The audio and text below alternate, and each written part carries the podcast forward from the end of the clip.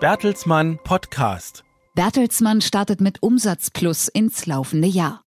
2019 ist für Bertelsmann erfolgreich gestartet. Sowohl beim Umsatz als auch beim organischen Wachstum konnte der internationale Medien-, Dienstleistungs- und Bildungskonzern positive Entwicklungen verzeichnen.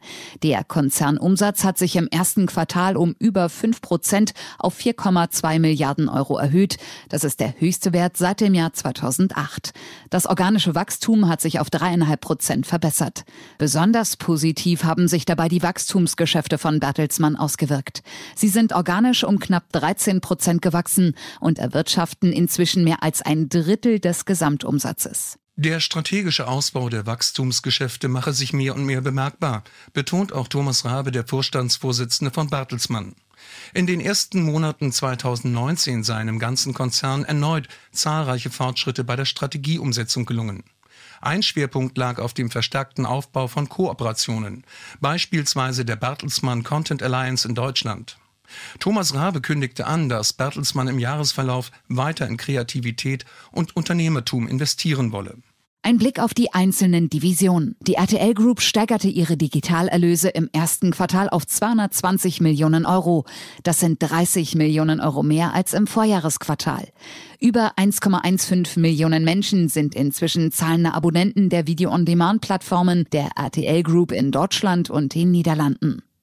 Penguin Random House kann auf starke Bestseller blicken. Alleine Michelle Obamas Autobiografie Becoming hat sich seit Erscheinen mehr als 10 Millionen Mal verkauft. Zum 1. April hat die Publikumsverlagsgruppe den britischen Kinderbuchverlag Little Tiger Group übernommen.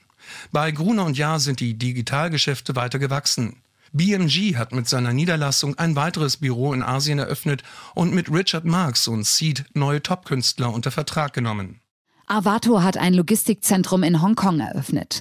Außerdem hat die Bertelsmann-Tochter ihre weltweiten Customer Relationship Management Geschäfte mit der marokkanischen Saham Group zusammengelegt zum neuen Unternehmen Majorel.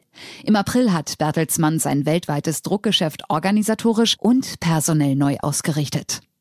Bei der Bertelsmann Education Group ist die umsatzstärkste Tochter, der E-Learning-Anbieter Relias, im ersten Quartal 2019 zweistellig gewachsen. Die Plattform Udacity startet ein neues Nano-Degree-Programm im Bereich Data Engineering. Bertelsmann will in den kommenden drei Jahren rund 50.000 Stipendien von Udacity in den Feldern Cloud, Data und künstlicher Intelligenz vergeben. Ziel ist, dem Mangel an Digitalfachkräften entgegenzutreten. Über seine vier Fonds hat Bertelsmann sein internationales Netzwerk auf 194 Beteiligungen an jungen Unternehmen erweitert. Seit 2006 hat der Konzern auf diese Art und Weise rund eine Milliarde Euro in Unternehmen weltweit investiert. Bisher sind 600 Millionen Euro davon zurückgeflossen.